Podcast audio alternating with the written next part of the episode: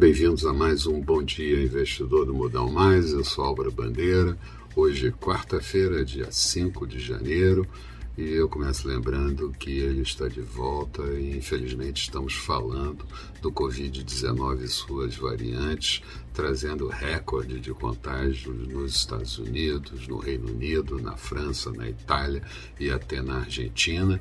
E aqui a situação não é muito diferente, com contágio voltando a crescer, óbitos também, mesmo com o esquema vacinal completo em 67,4% da população.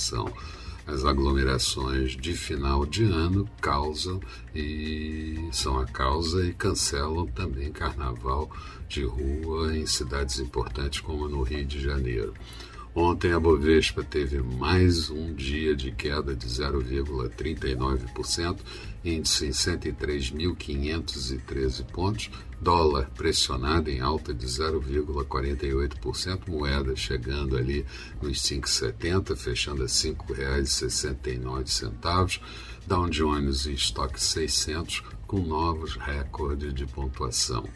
Hoje, mercados da Ásia terminaram o dia com quedas, mas a Europa tenta alguma reabilitação nesse início de manhã, a partir dos futuros do mercado americano com comportamento um pouco melhor. Aqui, não acompanhamos a melhora do mercado no exterior e o risco está na aproximação de 100 mil pontos, quando o mercado pode precipitar maiores vendas.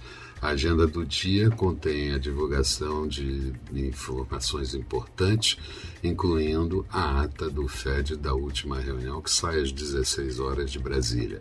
Na China, governo e PIBOC, Banco Central de lá, se preparam para o longo feriado do Ano Novo Lunar no início do mês de fevereiro e devem prover farta liquidez ao sistema financeiro.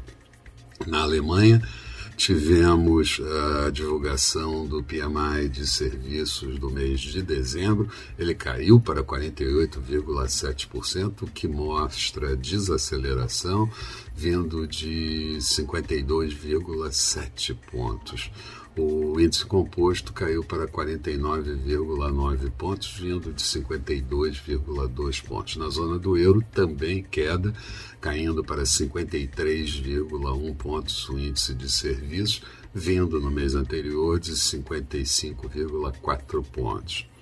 Ah, nos Estados Unidos, é, a, o pessoal ligado à pandemia diz não ter perdido o controle da pandemia, apesar da contaminação em 24 horas ter ultrapassado um milhão de infectados. E o senador democrata é contra o pacote de 2 trilhões de dólares de Biden. Aqui, Bolsonaro melhorou com a medicação, conseguiu não ser operado e ainda não tem alta definida hospitalar.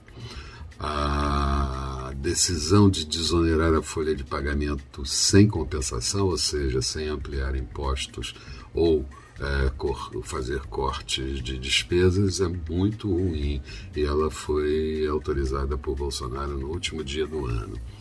Cresce novamente no BC uh, um movimento a favor do reajuste salarial e isso pode afetar um pouco as atividades do Banco Central.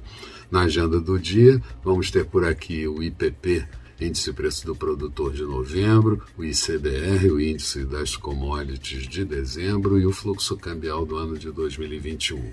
Nos Estados Unidos, sai o PMI de serviços e composto de dezembro, a pesquisa ADP sobre criação de vagas no setor privado no mês de dezembro e a ata do FED às 16 horas. Expectativa para o dia de muita volatilidade, mas a Bovespa fica devendo uma recuperação que é um pouco difícil dado o quadro desse início de manhã, dólar um pouco mais fraco e juros tensionados ainda.